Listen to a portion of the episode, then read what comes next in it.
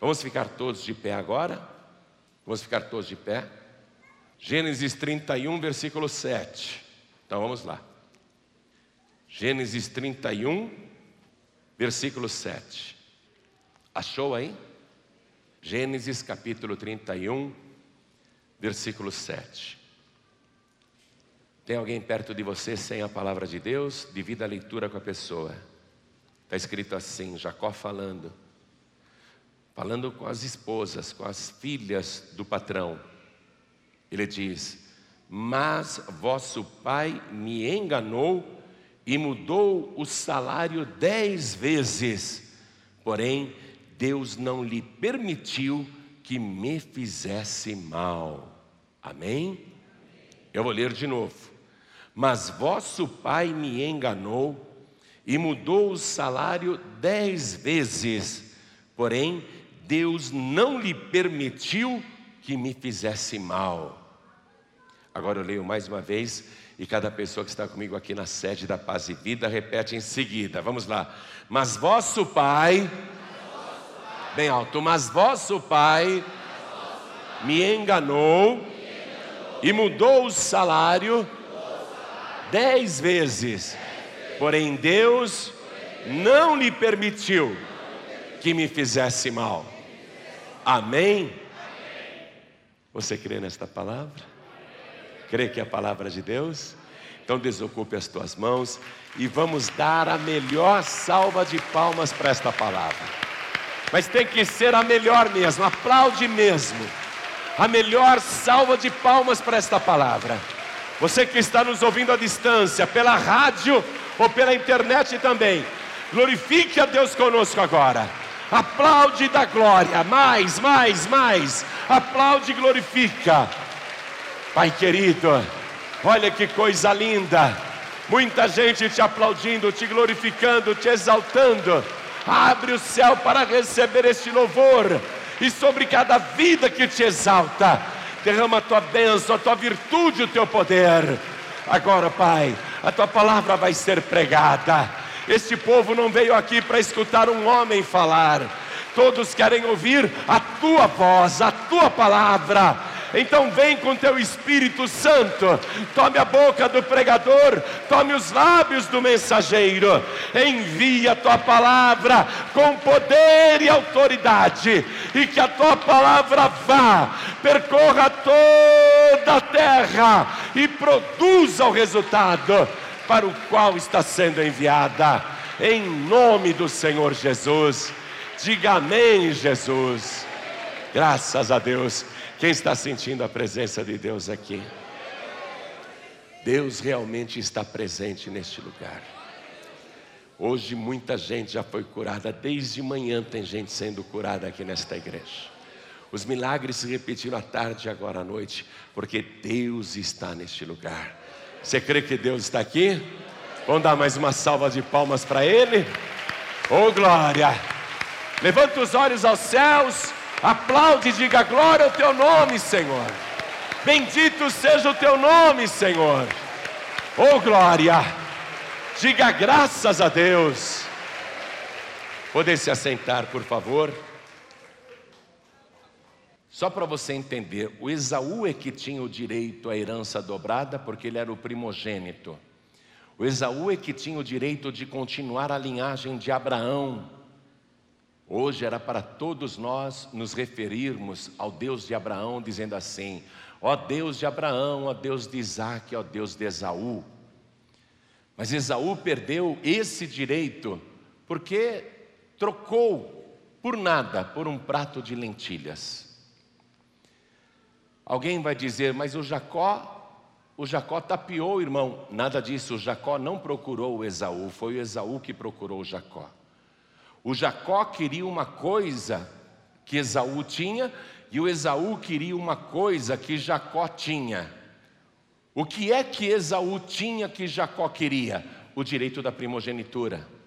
Porque eles eram irmãos gêmeos, porém, por questão de segundos, o Esaú teve o direito à primogenitura. Não deu empate ali. O Jacó perdeu isso por segundos. Ele nasceu segurando o calcanhar do irmão, como quem quisesse puxar o irmão para trás e dizer: Não, eu saio primeiro, né? Mas acabou sendo o segundo. E o segundo filho não tinha direito a nada. Teria de dividir a herança com os outros irmãos, caso seu pai ainda tivesse.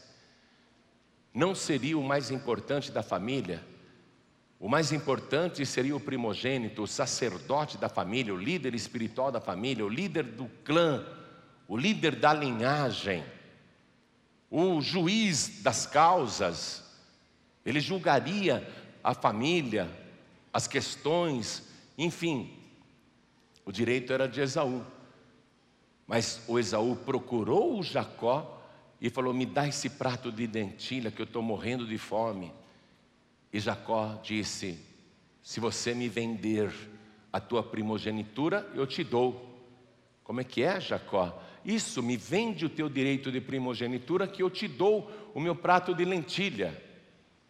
Esaú disse: de que me adianta a primogenitura se eu estou morrendo de fome? Ele não deu valor nenhum para aquilo que era promessa, para aquilo que era eterno, para aquilo que era espiritual, para aquilo que era de Deus, e trocou o seu direito por um prato de sementes. Jacó não colocou uma lança ou uma espada no pescoço do Esaú para dizer: me vende a tua primogenitura, senão eu, eu te mato. Nada, Jacó não forçou nada, foi uma negociação, amém? O Esaú podia dizer: Você está louco, Jacó? Não vou vender nada para você, não, está maluco? Mas o Esaú falou: Para que me serve essa primogenitura? Claro que eu vendo. O Jacó falou: Então jura, então jura que você me vende essa primogenitura. Aí o Esaú jurou: Eu juro que eu vendo para Jacó esta minha primogenitura, o direito da primogenitura agora é de Jacó, ele está me pagando com um prato de lentilhas. Aí o Jacó falou: Então está aqui o teu prato. Foi um negócio, foi uma negociação limpa. Jacó não tapeou ninguém, Jacó não procurou Esaú. O Esaú que vendeu o seu direito tão barato, porque ele não dava valor para as coisas espirituais. Esaú e Jacó eram filhos de Rebeca. Rebeca não era mulher cananeia, porque o pai de Isaac, quando o filho precisou procurar uma esposa, o pai falou assim: Você não vai casar com as mulheres de Canaã, você não vai casar com mulher cananeia, elas são idólatras, elas são voltadas para o ocultismo. Você vai na minha parentela buscar uma esposa. Então Rebeca veio de fora, da parentela de Abraão. Então Esaú sabia disso. Esaú sabia que o seu avô Abraão não queria que os seus descendentes se casassem e se misturassem com as mulheres cananeias, porque elas acreditavam em falsos deuses, acreditavam em ídolos.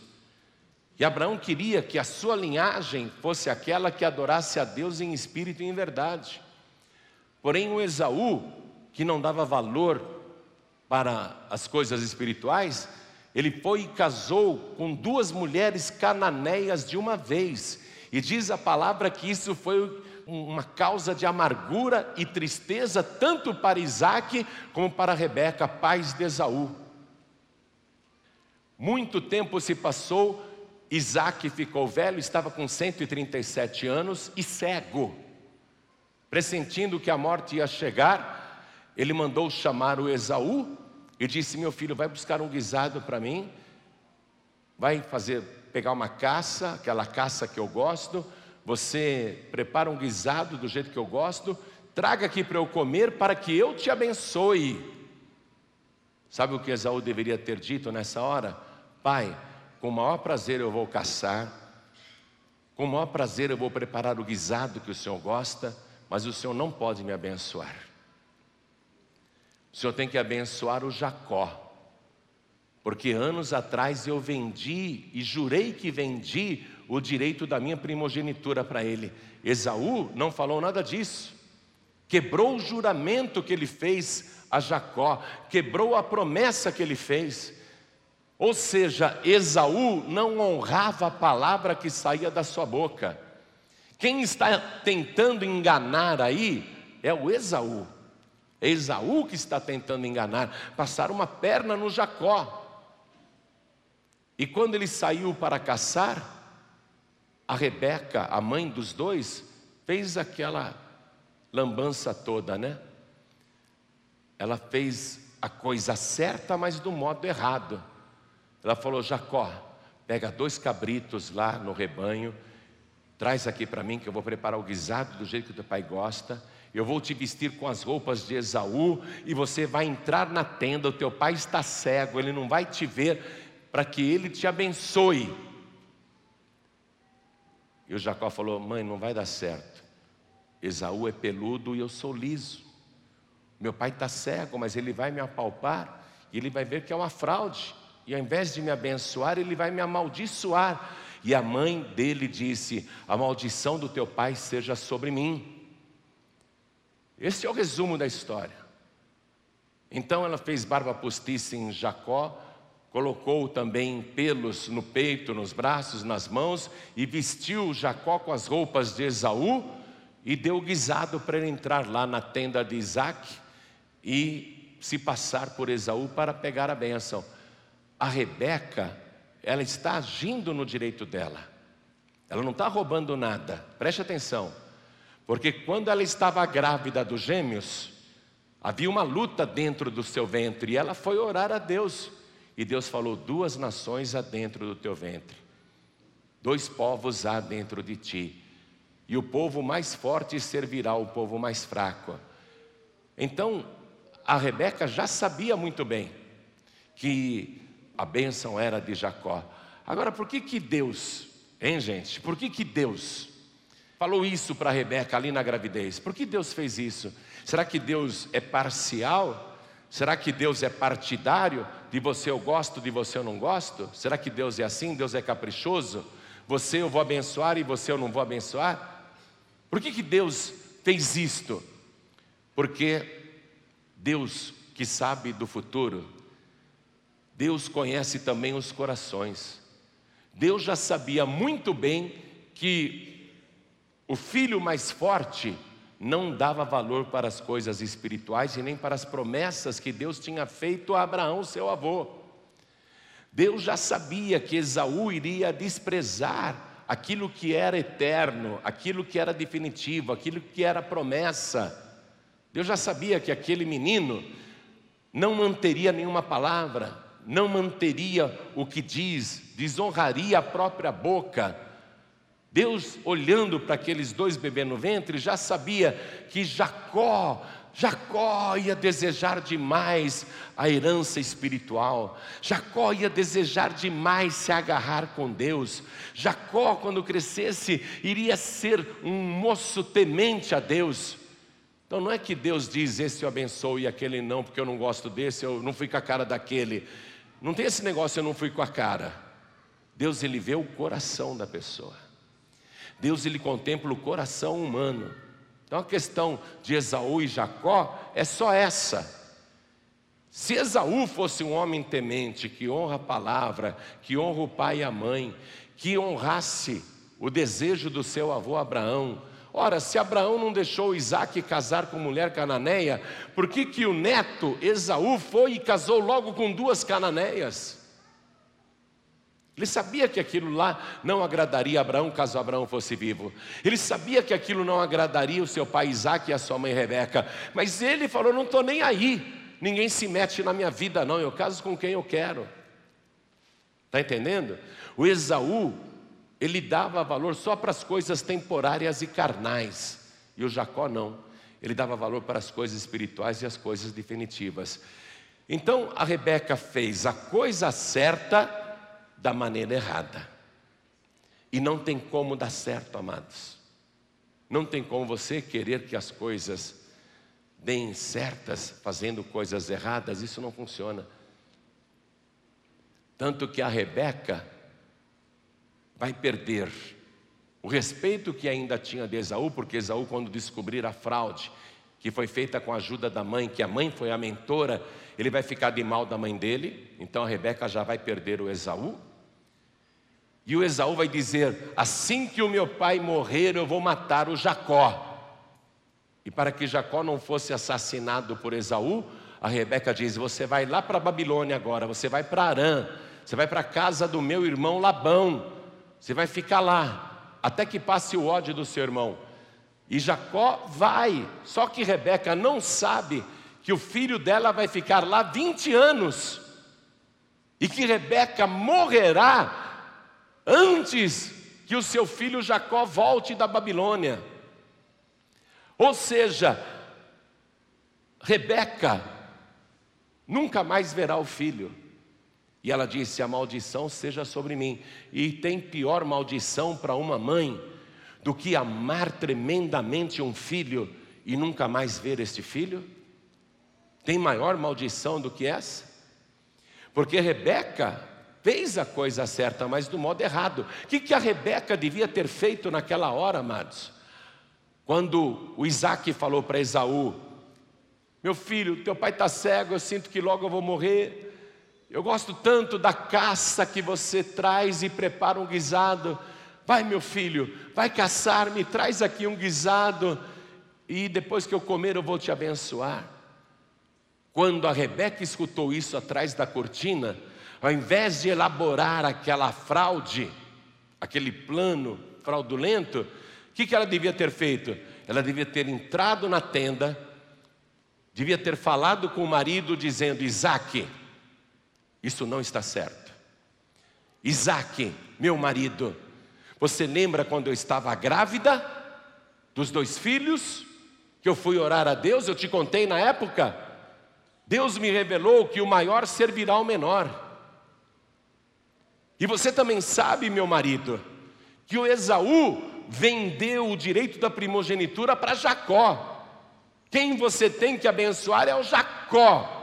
Esse é o certo a fazer agora, mesmo que você não queira, mesmo que você goste mais do Esaú, isto é o certo. Era isso que a Rebeca devia ter feito, e não ter elaborado aquele plano, não é? Para enganar um velho cego. Por isso que ela vai colher o fruto da impiedade. Nós estamos vivendo hoje, amados, a geração de Esaú. Infelizmente. Essa geração que você está vendo no Brasil e no mundo é a geração de Esaú. Que geração é esta? É uma geração que não se importa com as coisas espirituais, que não dá valor para as coisas eternas, que troca aquilo que é eterno por prazeres temporários. Você não pode ser da geração de Esaú. Ah, sexta-feira eu não vou poder vir na igreja porque sexta-feira eu vou namorar, ou sexta-feira eu vou para uma balada, ou então sexta-feira eu não posso vir porque eu vou para um barzinho, ou sexta-feira eu vou para o cinema, e domingo que vem não vai dar para eu vir, não, eu vou para o shopping, domingo que vem não vai dar para eu vir, não, eu vou passear no shopping. Você não pode ser da geração de Esaú, que troca aquilo que é eterno pelo prazer temporário, pela coisa imediata. Você não pode trocar as promessas de Deus para a tua vida por um prato de lentilha.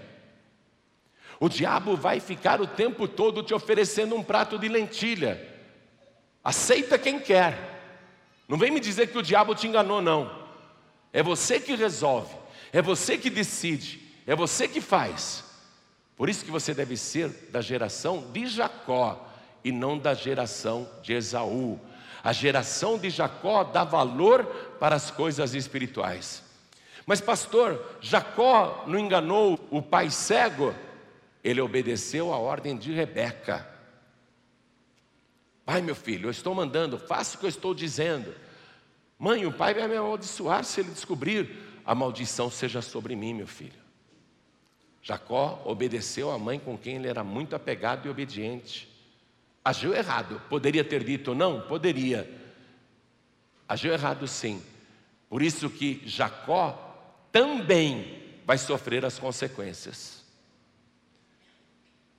Vai fugir de casa para não ser assassinado por Esaú, vai correr para um deserto cheio de serpentes, escorpiões, leões e ursos, chacais, inclusive, animais ferozes, vai perder o conforto da cama quentinha, a tenda onde ele morava e aquele forno onde tinha comida quentinha que ele até ajudava a mãe a preparar. Ele vai perder o convívio da família, ele vai perder o lar.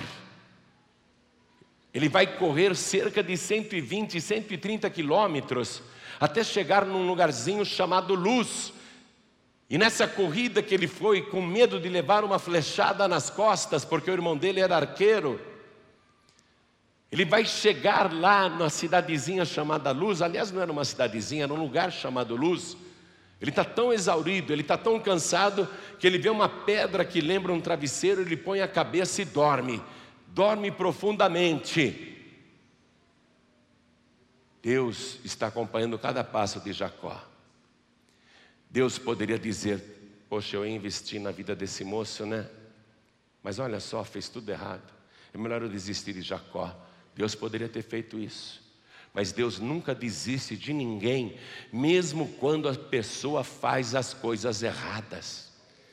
Deus aparece para Jacó em sonho. Uma escada sai da terra e chega com o seu topo lá no céu, e no topo da escada está o próprio Deus. E Jacó, no seu sonho, ele vê Deus. E naquela escada, os anjos de Deus subindo e descendo o tempo todo. E Deus fala com Jacó: Jacó, esta terra em que tu estás deitado, eu darei a ti e à tua descendência. E a tua descendência, a tua semente será numerosa como este pó da terra e eu não te deixarei, por onde quer que tu fores, eu também irei, e eu te trarei de volta a esta terra que eu darei a ti, e não te deixarei até que cumpra tudo isto que eu estou falando que eu vou fazer. Cada um de nós aqui já fez muita lambança na vida, já fez muita besteira na vida, já tomamos muita decisão errada, e com as nossas decisões erradas, já fizemos muita gente sofrer, e nós mesmos sofremos. E muitas e muitas vezes, deliberadamente, fomos e fizemos a coisa errada. Deus poderia olhar para mim, olhar para você e dizer: É, não tem jeito não, deixa para lá. Mas Deus olhou para mim, Deus olhou para você do alto do seu trono, Deus te contemplou aqui na terra. E ainda que você tenha feito muitas coisas erradas, coisas até vergonhosas, Deus não desistiu de você. E hoje Ele está te dirigindo esta palavra para garantir: eu irei contigo por onde quer que andares, eu te darei muitas bênçãos, e eu vou ficar com você até cumprir tudo que eu estou falando. É assim que Deus trabalha. Deus não desiste da gente, Deus não desistiu de Jacó. Jacó acordou daquele sonho pela manhã. Jacó estava tremendo ainda. Foi uma revelação muito real, foi uma visão muito realista. Jacó disse: Quão terrível é este lugar! Este não é outro lugar senão a casa de Deus, e esta é a porta dos céus. Na verdade, Deus está neste lugar e eu não o sabia. Meu querido, minha querida, pode olhar em volta. Este lugar é terrível é terrível, porque aqui o doente entra e sai curado, o perturbado entra oprimido e sai libertado, o viciado chega aqui grogue e é completamente sarado. Este lugar é terrível demais, porque a pessoa chega carregada de demônios e os demônios fogem apavorados, porque Deus, Deus está neste lugar e eu sei disso disso, e eu quero que você também saiba disso. Esse é um lugar terrível, porque é a casa de Deus. Jacó então diz este lugar que chamam de luz, eu não vou mais chamar de luz, eu vou chamar de Betel. E Betel em hebraico quer dizer casa de Deus. Aí Jacó pega aquela pedra que usou de travesseiro levanta com muito esforço, coloca de pé como se fosse uma coluna. E ele diz: Eu preciso dar uma coisa para Deus. Eu fugi só com a roupa do corpo. Tudo que eu tenho é essa botija de azeite aqui. O azeite é tudo que eu tenho. Então vou dar o que eu tenho para Deus. E ele derrama aquele azeite em cima daquela coluna. E aí ele faz uma oração a Deus. Preste atenção. Aqui nesta oração, Jacó propôs um pacto, um pacto com Deus, uma aliança com Deus. Jacó diz assim: Eu tenho que ir para Babilônia. Isso é um deserto, não tem estrada, não tem guias, não tem caminho. Para todo lado que eu olho é igual, é pedra e montanha, pedra e montanha. Eu não sei nem como vai para Babilônia, porque eu nunca fui para lá. E ele faz a seguinte oração: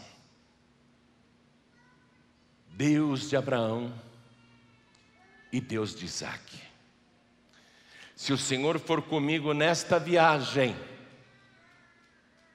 e me guardar nesta viagem, e me der comida para comer, e me der roupa para vestir, e um dia, em paz, eu voltar para esta terra, para a casa dos meus pais, então o Senhor será o meu Deus, e de tudo aquilo que o Senhor me der, certamente eu te darei o dízimo. Jacó propôs um pacto: o Senhor faz isso, isso, isso, e o Senhor será o meu Deus. Ele propôs um pacto. E Deus aceitou o pacto, ainda que fosse uma maneira até ruim de orar, não é? Quer dizer que Ele está querendo que eu o abençoe e eu só serei o Deus dele se eu o abençoar. É um interesseiro, não é? Deus poderia ficar bem magoado com Jacó, mas Deus não ficou, não. Deus não ficou. E a prova é que Jacó vai sair dali caminhando no deserto, sem bússola, sem mapa, sem nada. Vai caminhar, vai caminhar, ó. Ele saiu da casa do pai e da mãe e tem que ir para Arã. Sabe qual é a distância, amados? 800 quilômetros. É como você ir a pé de São Paulo até o Rio de Janeiro e voltar a pé para São Paulo.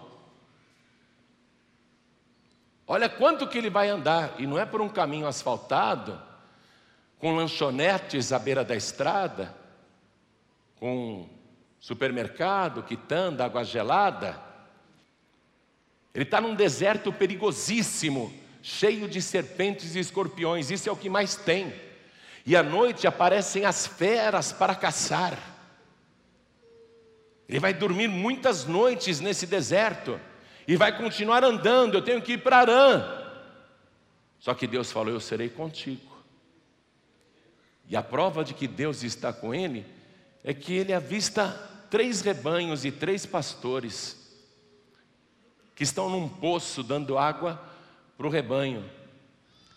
E Jacó chega lá também querendo beber água e ele pergunta para os três pastores: Vocês conhecem um homem chamado Labão que mora em Arã? E os pastores dizem: Conhecemos? Ah, é? Olha só, num deserto daquele tamanho, você encontrar uma pessoa para te dar uma informação e que conhece quem você está procurando, isso não é acaso. E um dos pastores diz assim: Não apenas conhecemos o Labão, como a filha dele, que se chama Raquel, está chegando aí, ó, trazendo aquele rebanho, porque ela é pastora de ovelhas. A filha do Labão. E quando a Raquel chega, os olhos daquela mulher parecem duas piscinas no meio do, do deserto, parecem dois oásis. Uma moça linda, linda, Jacó fica maravilhado, é prima dele, é prima. E Jacó então ajuda a dar água para as ovelhas que a Raquel está trazendo, e aí ele se revela: e conta toda a história. Eu sou filho de Rebeca, irmã do teu pai. É mesmo? Então, fica aqui com as ovelhas que eu vou até a casa do meu pai para avisá-lo. E a Raquel volta e conta para o pai: Pai, o teu sobrinho chama-se Jacó. Não sei se Jacó era bonito ou era feio. Mas o teu sobrinho atravessou o deserto, está chegando. Labão sai correndo ao encontro de Jacó e naquela noite dá um belo jantar para Jacó. Você vê? Deus está conduzindo os passos de Jacó no meio do nada. Deus vai conduzir os teus passos nesta terra. Deus vai te guiar para os lugares corretos e para falar com as pessoas certas.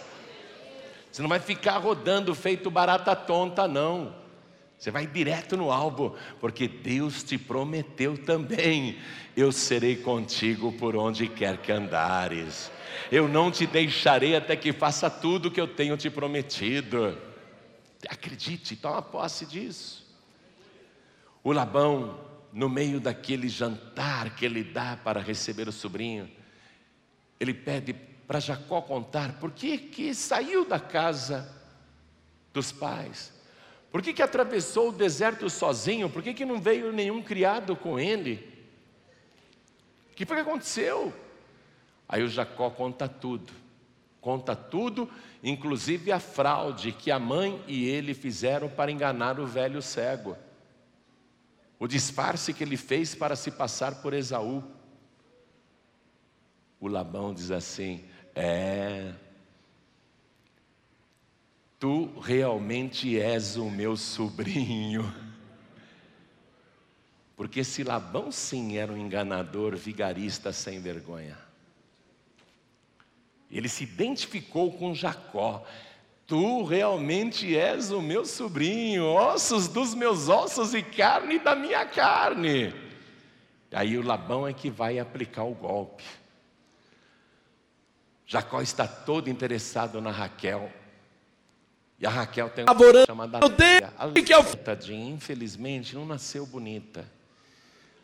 E a palavra de Deus diz que ela tinha uma enfermidade nos olhos. Uns dizem que ela era vesga, né? Outros dizem que ela tinha pálpebra caída, ou olho torto. Mas dava uma má impressão, né? O Jacó não gostava nem de olhar muito para ela, mas ele quer ficar olhando a Raquel, que é linda, linda, linda, linda. Descansa até a alma quando ele olha para ela. Aí ele fala para o tio: Tio, eu atravessei o deserto só com a roupa do corpo, não tenho mais nada. Eu gostaria de me casar com a tua filha, se o senhor permitir. A minha proposta é a seguinte: olha o Jacó negociando.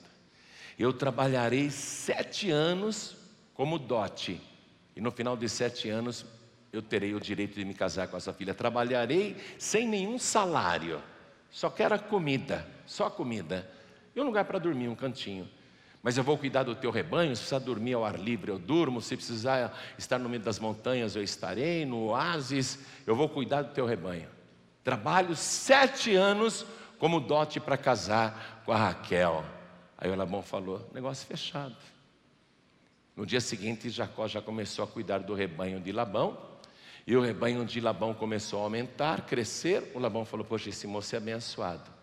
O que ele faz prospera. O Labão já ficou de olho nele. No final dos sete anos, o Jacó chega para o sogro e diz: Agora eu quero casar. Agora eu quero o casamento. Tá bom, vamos dar uma festa. E deram uma grande festa de casamento. A festa de casamento lá dura sete dias e sete noites.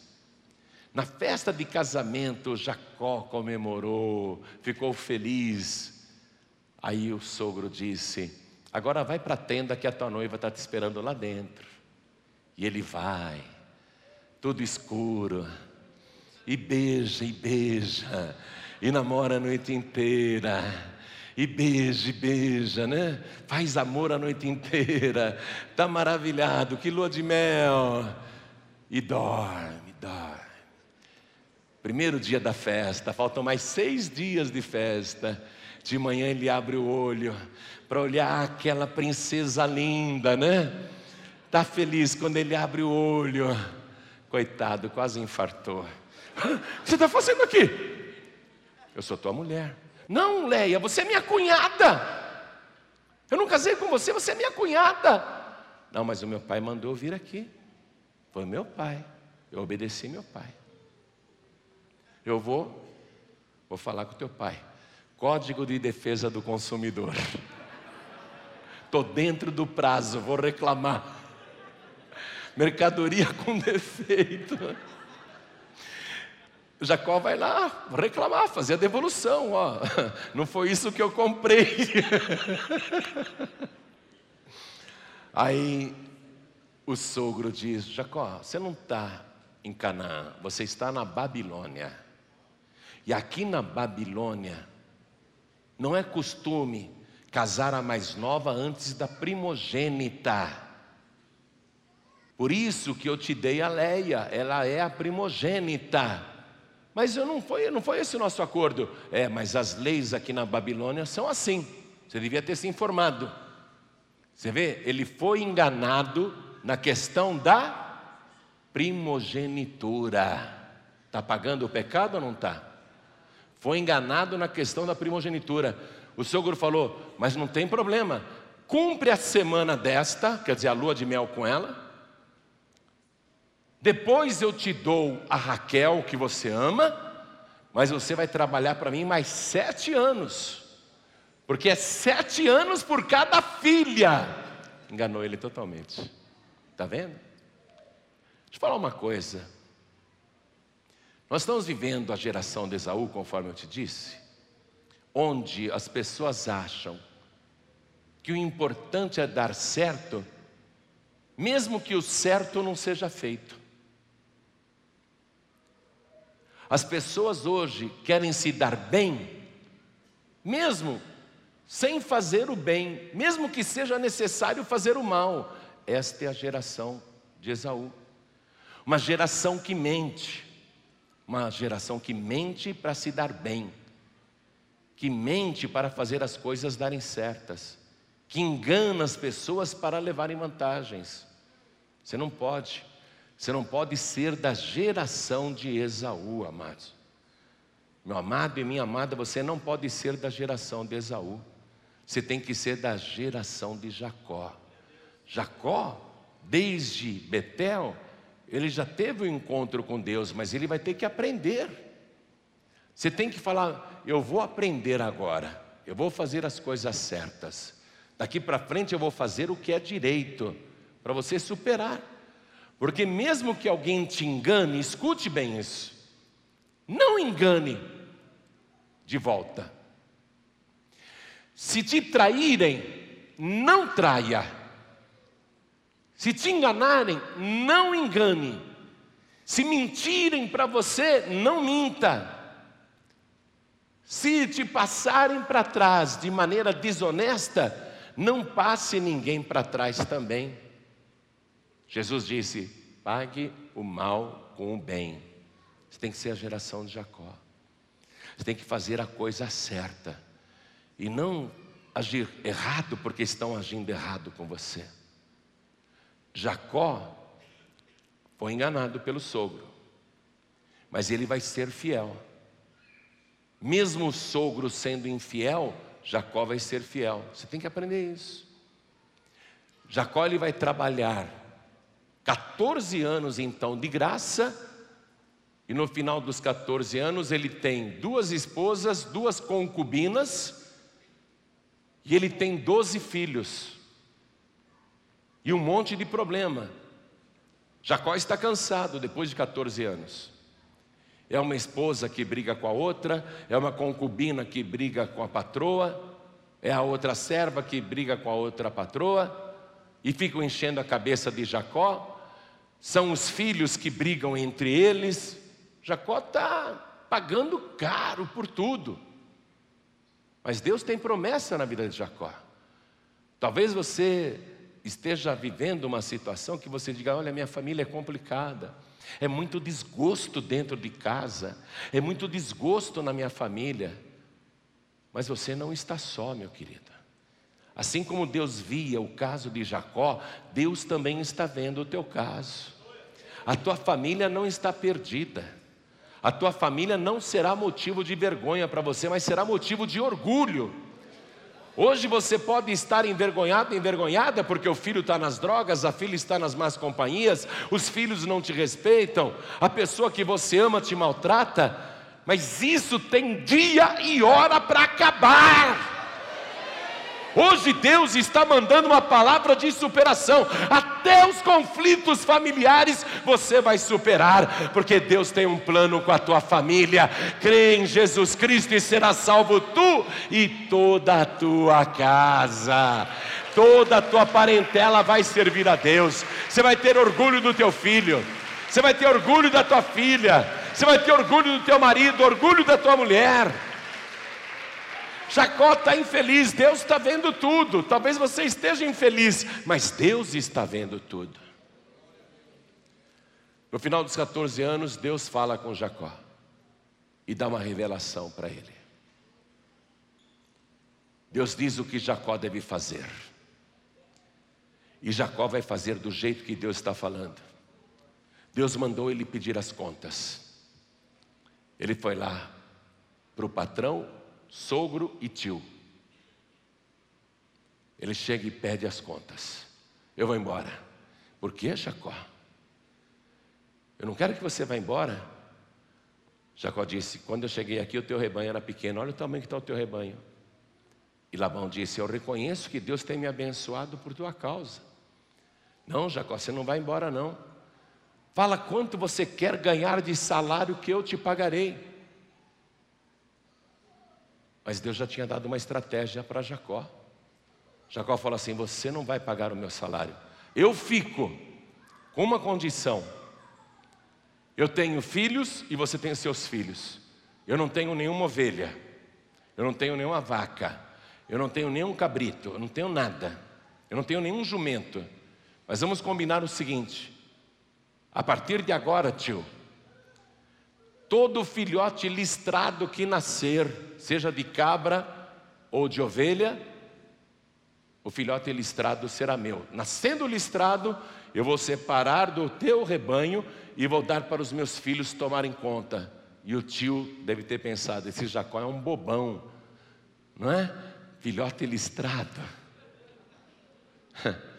Se ele tivesse pedido filhote branco ou de lampreta, tudo bem, mas listrado. Está fechado, Jacó. Todo filhote listrado que nascer será teu. E Jacó tinha uma estratégia de Deus. Deus falou assim para Jacó: Jacó, vai ali aonde os machos cobrem as fêmeas, sejam bois ou carneiros ou cabritos que cobrem as fêmeas, onde o gado vai beber água. Você vai orar e vai ver na tua visão que os machos que cobrem as fêmeas são listrados. E Jacó foi lá para o lugar onde os animais bebiam água e onde os machos cruzavam com as fêmeas, e ele ficava tendo essa visão. Ele via os animais ali cruzando e ele ficava pensando: vai nascer filhote listrado, vai nascer filhote listrado. Eu estou vendo filhote listrado nascendo. E Labão tinha milhares e milhares de ovelhas e cabras, e muitas delas estavam prenhas. E quando as cabras e as ovelhas começaram a dar cria, o Jacó estava lá esperando. Aí quando vinha o filhotinho, ele pegava, olha que gracinha, sogro, dá uma olhada, todo listradinho. É meu, né? É, é teu. Deixa eu entregar para os meus filhos, esse daqui é meu. Meus filhos, tomem conta, estamos começando o nosso rebanho. Daqui a pouco outra ovelha ou outra cabra dando cria. E Jacó estava lá esperando. Aí nascia. Oh, tio, olha que coisa linda, listradinho. É, interessante. É meu, né, tio? É teu, nós combinamos. Meus filhos, tomem conta, é o nosso rebanho. Aí só começou a nascer filhote listrado. Toda hora o Jacó vinha, patrão, olha outro listrado. Chegou uma hora que o Jacó veio com um listradinho. Ô tio, dá uma olhada, listrado. O Labão falou assim: Para, Jacó, para. A partir de agora, todos os listrados que nascerem serão meus. Vamos combinar o seguinte, Jacó: a partir de agora, todo filhote de lampreta que nascer será teu. Tá bom, tio. Jacó foi lá, no lugar onde o gado bebia água e onde os machos cruzavam com as fêmeas, e ele ficava tendo a visão. Deus mandou ele fazer isso. Deus falou: Jacó, levanta os teus olhos e vê que os machos que cobrem as fêmeas têm a cor do pelo e da lã do jeito que você quer. Aí Jacó ficava pensando: lã preta, pelo preto. Aí as cabras começavam a dar filhotinhos de pelo preto. Jacó pegava aquele filhotinho, levava lá, sogro, sogro, olha que pretinho, bonitinho. É, é meu, né, tio? É. Filhos, tomem conta. E começou a acontecer isso direto. Ovelha que dava cria. Ah, tá vindo outro pretinho, olha que bonitinho. Patrão, olha que pretinho, né? É, é meu, né? É. Filhos, tomem conta. E Jacó começou a formar o rebanho dele. Foi assim do nada. Foi assim do nada. Quando Jacó chegou com outro pretinho, o sogro falou: Para, para, para, Jacó. A partir de agora, todo filhote pretinho que nascer será meu. Os que nascerem de lã branca serão seus. Os que nascerem de pelos brancos serão seus. Jacó falou: Sim, senhor. Foi lá para o lugar onde o gado bebia água e onde os machos cruzavam as fêmeas e ele tinha visão. Os machos são de pelos brancos, estão cobrindo as fêmeas e vão nascer filhotes de lã e pelo branquinho. Aí as cabras davam crias de pelos brancos e as ovelhas davam crias de lã branca e ele levava para Labão: É meu, né, tio? É, é teu. E dava para os filhos, o rebanho dele aumentando. De novo Labão, ó, dez vezes ele vai mudar o salário do Jacó. Para, Jacó, para, para, para. Os que nascerem de pelo e lã branca agora são meus. Os que nascerem malhados, malhados, preto e branco, serão seus. Tá bom. Ele ia de novo lá no lugar, fazia a mesma coisa, a visão. Você está compreendendo isso? A visão é importante. Se você tem uma visão de derrota, você vai acabar colhendo derrota. Se você tem uma visão de vencedor, você vai colher vitória. Se você tem a visão de que você é um coitadinho, é o que vai acontecer com você. Você é um coitadinho, uma coitadinha. Se você tem a visão de que você está prosperando, é assim que vai acontecer com você. Deus te dá uma visão. A fé é isso, é você ver as coisas que não existem como se elas já existissem. Começa a colocar a tua visão em ação e acreditar naquilo que você está visualizando, porque a fé é o firme fundamento das coisas que se esperam e a prova das coisas que não se veem. Você tem que começar a ver. Você fica se vendo sempre doente. Quando eu chamei os doentes aqui para frente, antes de orar, eu mostrei para você a visão de Jesus levando as tuas enfermidades. Quem viu pela fé aquilo, a enfermidade foi embora na hora. Depois, na oração, a mesma coisa. Na oração, a mesma coisa. É a visão, amados. Você tem que começar a ver as coisas do jeito que você quer que aconteçam. Mas não basta só isso, porque só isso seria uma alternativa carnal. Você tem que fazer isso, mas na direção e na visão do Espírito Santo de Deus. Deus falou para Jacó: Jacó, levanta os teus olhos e vê que os machos que estão cobrindo as fêmeas são listrados. Vê isso. Deus hoje está te dando uma visão, Deus está dizendo: levanta os teus olhos e veja a tua vitória, veja a tua cura, veja o teu livramento, veja a tua prosperidade, veja a tua bênção nas tuas mãos, veja e tome posse pela fé. e acredita e espera. Jacó tinha a fé, a visão e esperava os filhotes nascerem. Sogro mudou tudo dez vezes. O sogro falava assim: não, não, para, agora malhado, todo malhado que nascer é meu, Jacó. Os de lã cinza e pelo cinza serão seus. Pode mudar quantas vezes quiser. Vou dizer isto para você. Podem querer mudar a tua história quantas vezes quiserem. Inimigos, demônios, ou qualquer pessoa que queira te prejudicar, feiticeiros, podem preparar trabalhos para que você seja destruído, mas nada disso vai prevalecer na tua vida, porque hoje Deus está te garantindo: eu sou o Senhor teu Deus ainda que você tenha feito muitas coisas erradas na tua vida, eu não te deixarei, eu não te abandonarei. Eu sou contigo por onde quer que andares. Hoje Deus está falando claramente com você. Toma posse. Jacó, em apenas seis anos, vai ficar mais rico do que o patrão e ele vai sair daqui. Então vamos agora acelerar um pouco os acontecimentos. Vamos acelerar. Jacó, conforme eu li no início da mensagem para você, no capítulo 31, versículo 7, diz: Vosso pai me enganou e mudou o salário dez vezes, porém Deus não lhe permitiu que me fizesse mal. Quando ele dizia assim: Os salpicados serão o teu salário, então todos os rebanhos davam salpicados. E quando ele dizia assim: Os listrados serão o teu salário, então todos os rebanhos davam listrados. Assim Deus tirou o gado de vosso pai e me deu a mim. Deus tirou a riqueza do ímpio e transferiu para o justo. A palavra de Deus garante isso, que o ímpio ajunta para dar àquele que serve a Deus. Sirva a Deus que vai valer a pena para você.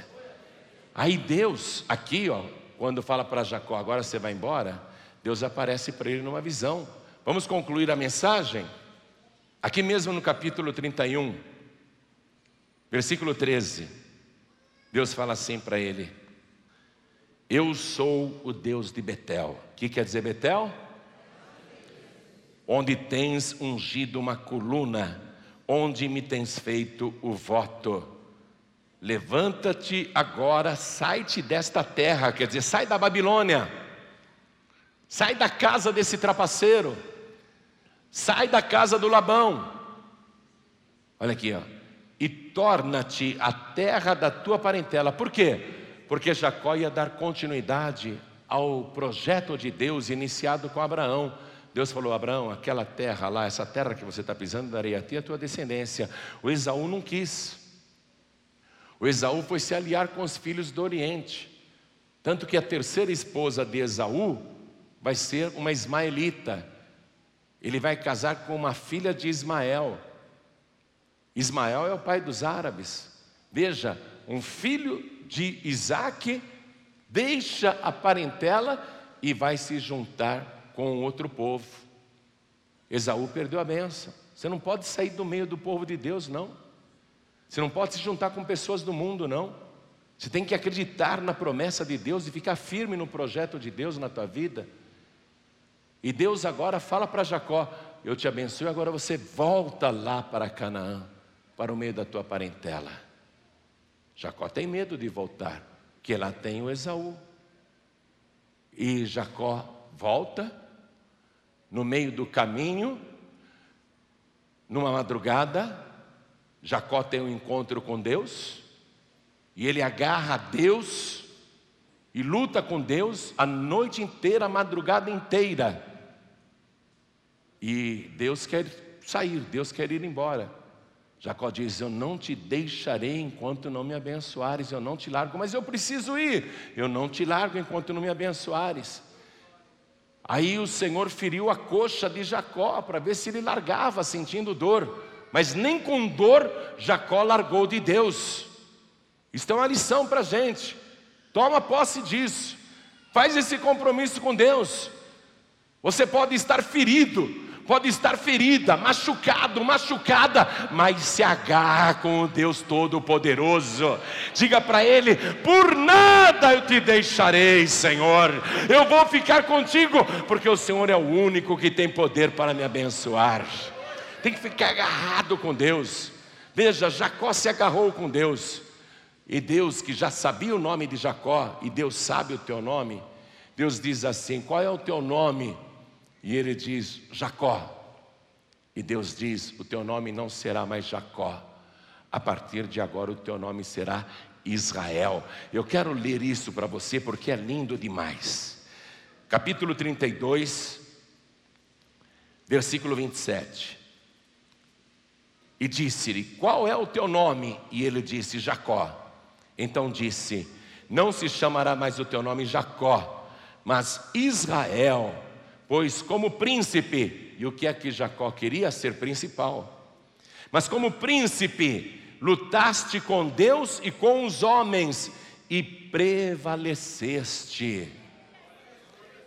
Leia numa linguagem mais atual. Pois lutaste com Deus e com os homens e superaste. Ó, Jacó superou Esaú, Jacó superou o sogro e patrão, e Jacó agora supera Deus. Eu acabei de ler para você, eu não estou inventando nada. Lutaste com Deus e com os homens e prevaleceste. Tu és um príncipe. Superação.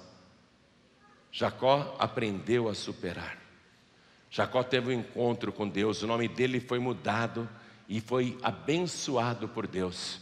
E agora ele vai encontrar com Esaú. O que, que Deus falou para ele quando ele saiu de lá? Deus falou assim: Jacó, eu sou o Deus de Betel, onde me levantaste uma coluna, ungiste a coluna e me fizeste um voto.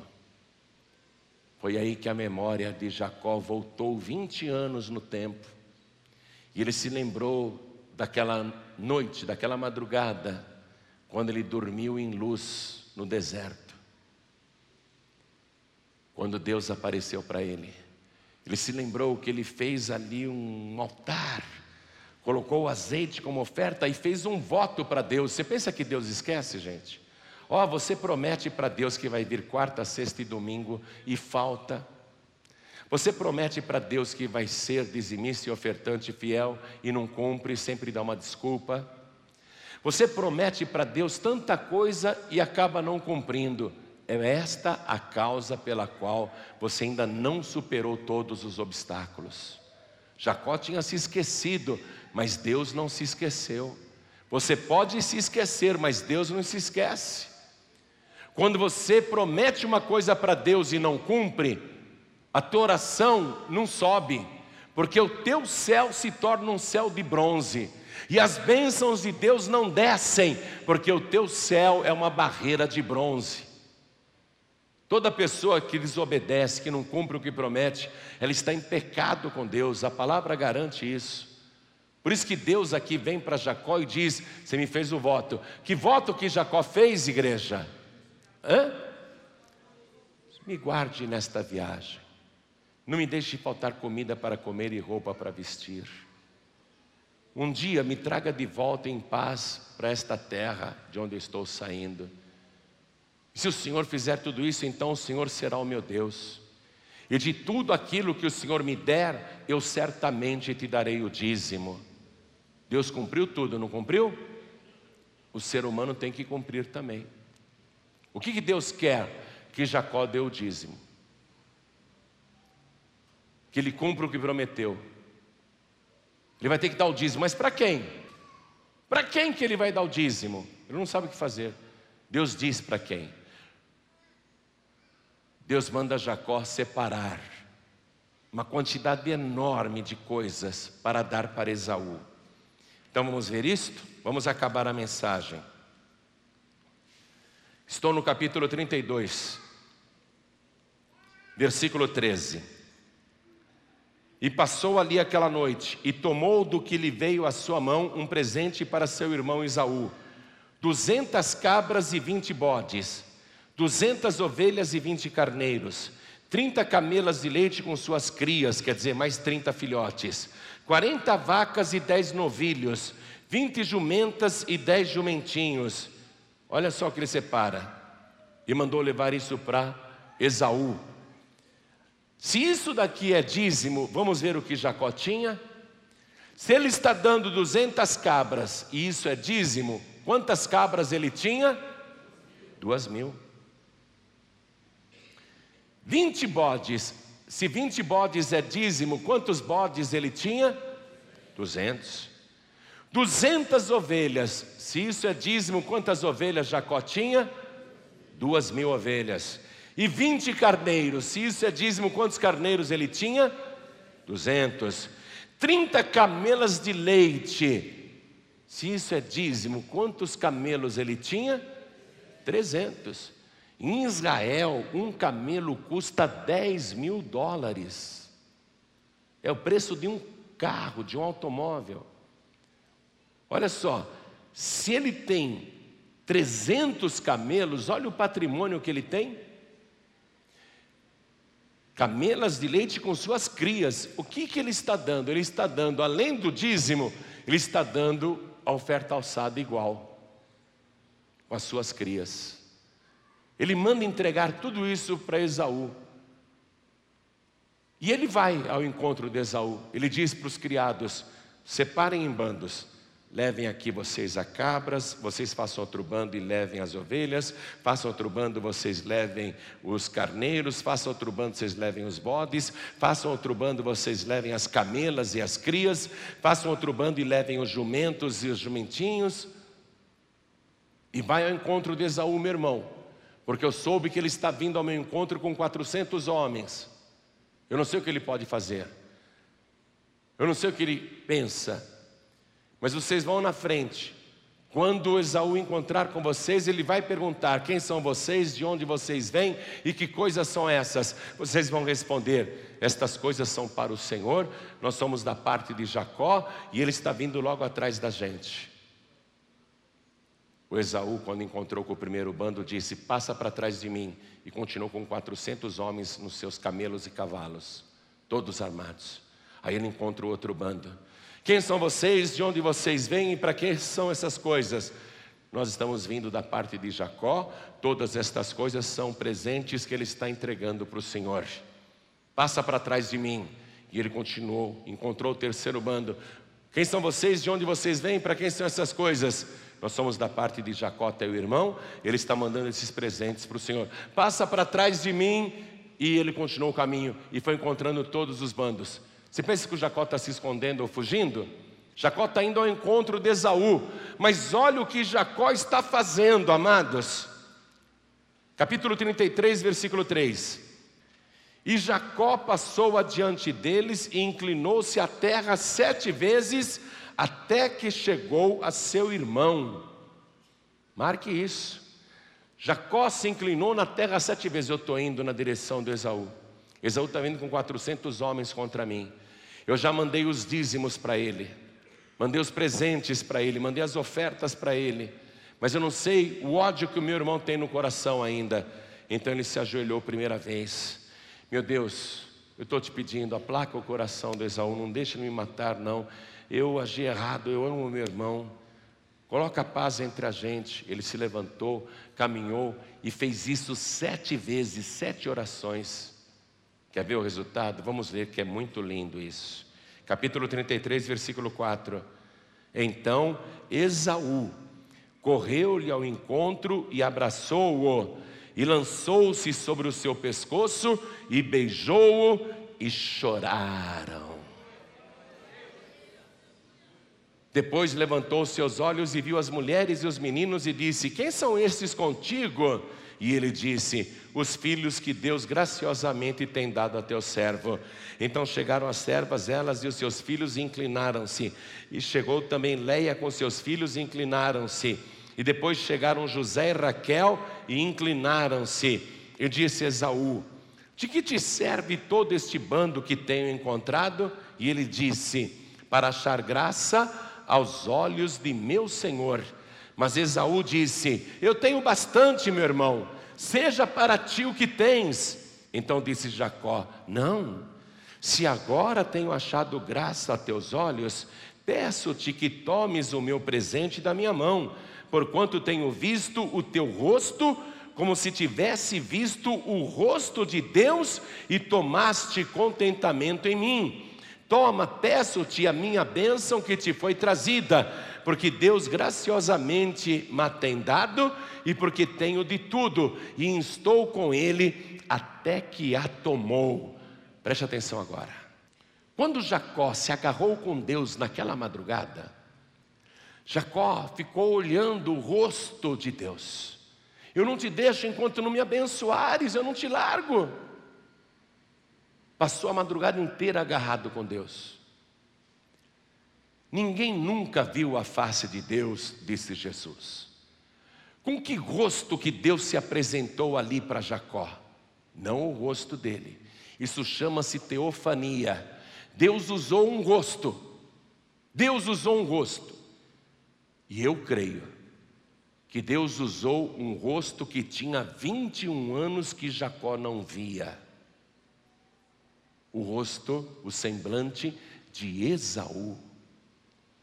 Só que Jacó não sabia mais como era o rosto do seu irmão. E ele viu aquele rosto como se fosse o rosto de Deus. Me abençoe, eu não te largo, eu te amo, me abençoe. Quando Jacó ficou frente a frente com Esaú, ele levou um susto. Eu tenho visto o teu rosto como se fosse o rosto de Deus. Por que, que Deus teria usado uma fisionomia parecida com a de Esaú? Porque Deus precisava arrancar do coração de Jacó todo o medo, temor que ele ainda sentia do irmão mais velho. Ele tinha muitos traumas, muitos complexos, muitas lembranças ruins. Jacó ficou olhando o rosto de Deus e amou aquele rosto. E quando ele viu Esaú, ele amou Esaú. Aquele ódio, aquela amargura que ele tinha, aquelas coisas do passado caíram tudo por terra. Por isso que Jacó se abraçou com o irmão e ficou chorando e beijando Esaú. Porque Deus sabia também que Esaú era um homem, era um homem que precisava de amor. Era um homem que também precisava de Deus. E Deus muitas e muitas vezes faz isto, amados. Uma vez uma mulher me contou o seguinte, pastor, eu sonhei com Jesus, ele estava descendo a escada da minha casa e eu estava passando roupa. Tinha um monte de roupa para passar, mas era um monte de roupa, eu estava suando, era um trabalhão. E quando Jesus desceu a escada, eu olhei para ele, eu vi o teu rosto. Falei, irmã, eu vou te explicar isso. Eu não sou Jesus, mas eu vou te explicar isso. Continua o teu sonho. Pois é, e o Senhor olhou para mim, viu aquele monte de roupa que eu estava passando, e o Senhor disse: Você vai passar por isso por mais alguns dias, mas depois tudo isso vai passar. Eu falei: Você já entendeu o sonho, né, irmã? É uma luta que você está passando, não sei qual é, mas você vai passar essa luta e isso vai acabar. Agora, o rosto que você viu, parecido com o meu, não era o meu. É que você me vê como um homem de Deus, você me vê como uma pessoa que prega, é uma referência de Deus. Então Deus usa uma teofania, Deus usa uma pessoa para que você identifique com Ele, mas eu não sou Ele. E aqui no caso de Jacó, Deus fez uma coisa semelhante a esta. Jacó, admirado, vai dizer: Esaú, eu vi o teu rosto como se fosse o rosto de Deus. Recebe tudo isso. Mas Jacó, eu já tenho muito, eu não preciso, eu sou um homem rico. Mas eu insisto, receba, porque eu prometi dar. Eu prometi dar. Então deixa eu perguntar uma coisa para vocês: Deus precisa de dinheiro? Deus precisa, vem cá, vamos supor que você tivesse duas mil ovelhas, Deus precisa de duzentas ovelhas? Foi Ele que criou todas as ovelhas do mundo. Se você tivesse duas mil cabras, Deus precisa de duzentas cabras de dízimo. Deus criou todas as cabras e bodes do mundo. Deus não precisa de nada, mas nós temos que insistir com Deus para que Ele receba. Esse é o pacto com Deus. Como é que Jacó ia dar o dízimo para Deus? Ele tinha que entregar para alguém. E nesse caso, Esaú, para ele, foi o semblante de Deus. Esaú, eu insisto, eu sei que você não precisa, mas receba, Deus me tem dado, tem dado muito, fique. Aí o Esaú aceitou. O Esaú disse: Vem comigo, Jacó, chama todo mundo. E o Jacó falou: Não, estou com criança, estou com mulher, e o passo deles é mais devagar do que dos teus homens. Vai, Esaú, vai em paz, vai para a tua montanha. E eu vou aqui devagarinho com o meu povo, no passo das crianças. E o Esaú falou assim: Tá bom, eu vou, mas eu vou deixar todos os meus homens aqui te protegendo. Vão ser a tua segurança, o teu exército. Você vê? Porque ele deu o dízimo para Esaú. Quando você é dizimista fiel e ofertante fiel e cumpre o que promete, Deus não precisa disso. Deus não precisa mesmo, porque Ele é o dono da prata e do ouro. Mas Deus, Ele recebe que é para a obra, é para a casa dele, Betel. Só que aí Deus diz assim: Vem comigo, Senhor, eu agora estou no meu passo aqui na terra, meu passo aqui na terra é devagarinho. Eu não sei quantos passos eu ainda vou dar neste mundo. E Deus diz para você: tudo bem, eu te espero lá no lugar certo, mas eu vou deixar o meu exército de anjos para te proteger e te guardar nesta vida e em todo o teu caminho. E aí Deus manda os anjos para que sejam teus seguranças particulares. Vamos ficar todos de pé, igreja. Foi assim que Jacó superou a si mesmo a primeira pessoa que você precisa superar é você mesmo. Foi assim que Jacó superou a mentira, o engano, a fraude. Foi assim que Jacó superou os que queriam enganá-lo, no caso, o sogro. Foi com fidelidade que Jacó superou o próprio Deus. Fidelidade e humildade. Eu não te deixo enquanto o Senhor não me abençoar. Este é o segredo da superação. Deus hoje está falando com você e prometendo muitas coisas. Você precisa consertar o teu caminho. Você precisa colocar a tua vida nas mãos de Deus. Confiar no Senhor, ainda que muitas pessoas à tua volta queiram te derrubar.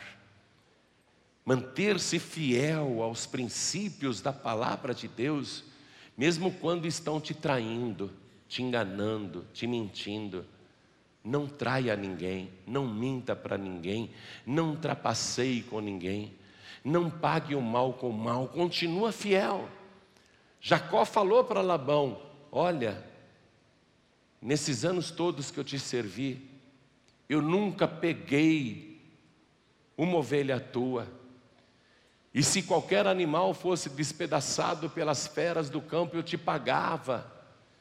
E se algum animal fosse roubado pelos ladrões do deserto, pelos beduínos do deserto, eu também te restituía.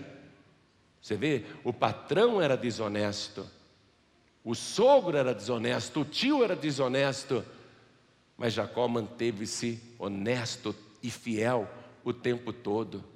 Jacó disse para o sogro: de dia o calor me abrasava e de noite eu enfrentava a geada, mas eu protegia o teu rebanho. O sogro só fazendo maldade, o sogro só passando ele para trás e ele continuava fiel. Você não pode permitir que pessoas infiéis te determinem como você vai ser. Você não pode permitir que pessoas que não prestam determinem como você vai ser. Você tem que ser íntegro com Deus, fiel com Deus, primeiramente com Deus e depois com o teu próximo e até com quem não é fiel para você. Você tem que manter a tua integridade. Aí você vai ter um encontro com Deus. Aí você vai se agarrar com Deus. Deus vai te abençoar. Deus vai te dar vitória o tempo todo. Mas isto é uma questão de decisão. É uma decisão, é um pacto que você faz com Deus. É uma aliança com Deus. É um contrato com Deus. Você tem que dizer: Senhor, a partir de hoje eu te dou a minha vida. A partir de hoje eu vou te servir com integridade e com fidelidade. E não importa quantas pessoas ruins eu encontre no meu caminho, eu vou me manter fiel ao Senhor e à tua santa palavra. Você tem que manter a tua integridade. Isso é um contrato com Deus. É um contrato de servir a Deus. Não importa, meu Deus, o quanto essa geração se corrompa. Não importa o quanto as pessoas mintam para mim, eu não vou mentir para ninguém.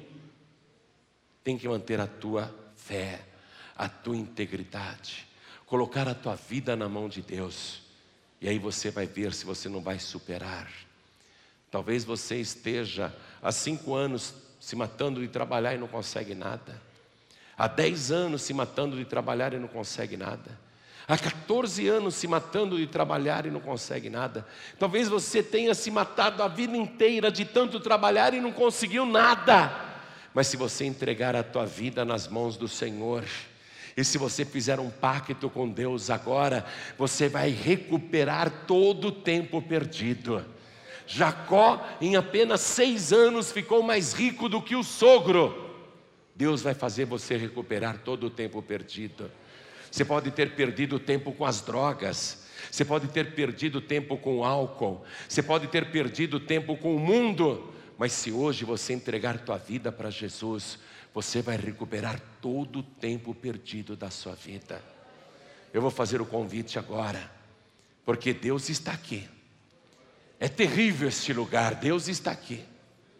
Este não é outro lugar senão a casa de Deus, e esta é a porta dos céus. Eu vou fazer um convite agora. Bem-aventurados os que receberem, os que aceitarem este convite porque o teu nome vai ser escrito no livro da vida do Cordeiro. Deus vai apagar o teu passado horroroso, teu passado de fracasso, teu passado de derrota, teu passado de vergonha. Deus vai apagar o teu passado e a partir de hoje você vai começar uma nova história na tua vida. Tudo que você tem que fazer é levantar a tua mão e entregar a tua vida para Jesus. Então vou perguntar agora, neste momento, quem aqui, ouvindo a palavra de Deus, cansado de derrota, cansado, cansada de sofrimento, cansado, cansada de uma vida vazia, quem aqui hoje quer preencher a sua vida com a presença de Deus? Quem aqui hoje quer receber Jesus Cristo como único, suficiente, exclusivo e eterno Salvador? Quem quer? Erga sua mão assim bem alto, todos que querem. Erga bem alto alto a sua mão, mais alto ainda, faz assim com a tua mão, diga eu quero, eu quero. Graças a Deus, todos que ergueram as mãos, saiam dos seus lugares, vem aqui para frente comigo, e vamos aplaudir ao Senhor Jesus por cada vida que está chegando. Vamos aplaudir mais, igreja, vamos aplaudir mais e mais. Vem para frente, vem para frente. E está chegando mais gente, né? Olha aí, está chegando mais gente. É muito bonito isso. Vamos aplaudir mais ao nome do Senhor. Vem. Vem se agarrar com Deus. Vem se agarrar com Deus. Vamos aplaudir mais ao nome do Senhor. E está vindo mais, olha só. Está vindo mais. E está vindo mais. Se você sente que o Espírito Santo está te chamando, então vem. Queridos, por um breve período Jacó esteve desviado. Deu certo a vida dele? Deu tudo errado. Foi o pior período da vida dele e as consequências duraram muitos anos. Mas Deus consertou tudo. Você que se afastou, você que saiu da casa do pai, não sei por qual motivo, eu sei que a tua vida piorou e muitas consequências ruins ocorreram. Mas hoje Deus te chamou aqui. É o teu reencontro com o teu Pai celestial. Aqui é Betel. Você que está afastado, afastado, e você que está sem igreja, atenção, Todos que estão sem igreja nenhuma, vem aqui para frente em nome de Jesus. Você que não está congregando em igreja nenhuma, que não pertence a igreja nenhuma, vem aqui para frente em nome de Jesus. Vem para cá. Aqui é Betel, aqui é a casa de Deus. Aqui agora é a casa onde você vai morar. Você vai morar na presença de Deus agora. Você não é mais um sem teto. O teu teto agora é o céu, onde a escada toca no topo e ali está o trono do Altíssimo. E eu quero chamar aqui na frente você que está fraco, fraca na fé, querendo viver uma vida intensa, mas está sem forças. Hoje a palavra de Deus veio como bálsamo para as tuas feridas. Hoje Deus te encheu de promessas. Hoje Deus falou muito com você. Deus te prometeu muita coisa e Deus disse entre elas: Eu não vou te deixar enquanto eu não cumprir tudo o que eu falei sobre a tua vida. Quer tomar posse? Vem aqui para frente. Eu quero que Deus faça tudo isso. Eu estou fraco, eu estou fraca. Eu quero que Deus faça tudo isso na minha vida. Meu Deus, eu estou vindo para frente porque eu quero que o Senhor faça tudo isso na minha vida. Vamos aplaudir bastante ao nome do Senhor. Quero falar com você que está assistindo esta mensagem ao vivo agora pela internet, não é? Está assistindo essa mensagem em qualquer lugar do Brasil, da Europa, do Japão, da América do Norte, da América do Sul, você quer entregar a vida para Jesus? Tem gente assistindo essa mensagem na África. Se ajoelhe aí ao lado do teu computador. Você que está nos ouvindo pela rádio, seja no Brasil ou em Portugal, na Grande Lisboa, na Ilha da Madeira, você que está nos ouvindo em Lesíria, você que está nos ouvindo em Cabo Verde, você que está nos ouvindo também em Moçambique, você que está nos ouvindo nos países de língua portuguesa, quer entregar a vida para Jesus, se ajoelhe ao lado do teu rádio. Eu sei que tem muita gente que ouve esta mensagem e não tem condições agora de se ajoelhar, porque está dirigindo, ou porque está dentro de um trem, de um comboio, de um metrô, pessoas que estão agora em trânsito. Eu sei que tem gente me ouvindo no celular neste momento. Deus falou contigo. Quer entregar a vida para Jesus? Eu sei que não dá para se ajoelhar. Coloque a mão direita sobre o teu coração, que isto vai ser um sinal para Deus, porque Deus vê cada habitante da terra. Deus viu Jacó no meio daquele deserto. Deus está te vendo também. Quer voltar para Jesus? Coloque a mão direita sobre o teu coração. Você que está me ouvindo em casa, na cadeia, no presídio, na penitenciária, no hospital, no trabalho, quer entregar a vida para Jesus, dá para se ajoelhar ao lado do rádio? Então se ajoelhe, porque nós vamos orar. Vou pedir a cada pessoa que veio para frente que se ajoelhe agora diante do altar e a igreja continue de pé. Aliás, eu vou pedir à igreja que estenda a mão direita na direção destas pessoas ajoelhadas. E você que está de joelhos aqui diante do altar, na sede da Paz e Vida em São Paulo, Brasil, e você que está de joelhos à distância, entregando a vida para Jesus ou voltando para Jesus, ore assim comigo, mas ore com fé. Meu Deus e meu Pai. Ore com fé, meu Deus e meu Pai. Eu ouvi a tua santa palavra. E eu vi, eu comprovei que o Senhor realmente age na vida e no caminho daqueles que te amam, daqueles que te buscam. E eu sei que o Senhor agiu no meu caminho. E neste momento, o Senhor me encontrou e eu te encontrei. E eu me agarro ao Senhor e eu digo: que jamais te deixarei, eu te servirei todos os dias da minha vida. Mas eu quero, Senhor, te pedir agora o perdão sincero dos meus pecados. Sei que errei, sei que vacilei, mas me perdoe. A partir de agora, eu vou me superar, eu vou vencer os meus defeitos, as minhas falhas, mas eu peço a ajuda do teu Espírito. Vem, Senhor, sobre mim agora e me reveste, porque eu quero ser uma pessoa verdadeira, íntegra, sincera, no meio de uma geração que está corrompida. Eu quero, meu Deus, me preservar, separado das coisas do mundo. Eu peço ao Senhor que me limpe agora de toda contaminação, me limpe agora de tudo que não presta e me limpe principalmente dos meus pecados. Me purifique agora com o sangue de Jesus e escreve o meu nome no livro da vida. Me ajuda, Senhor, a viver uma vida santa. Me ajuda, Senhor, a perseverar até o fim. Eu quero ser uma bênção para minha casa, para minha família, para minha parentela, para o meu bairro, para minha cidade, para o meu país, para o mundo.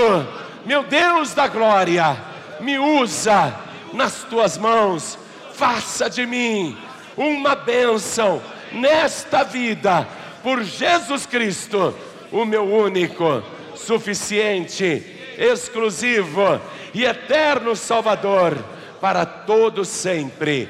Amém, Senhor. Amém. Continue em espírito que eu e toda a igreja vai orar por você agora.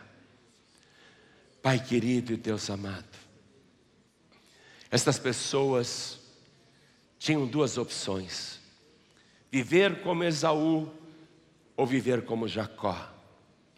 E esta pessoa decidiu: eu quero ser como Jacó, eu quero ter intimidade com Deus, eu quero me agarrar com Deus, eu quero viver para Deus.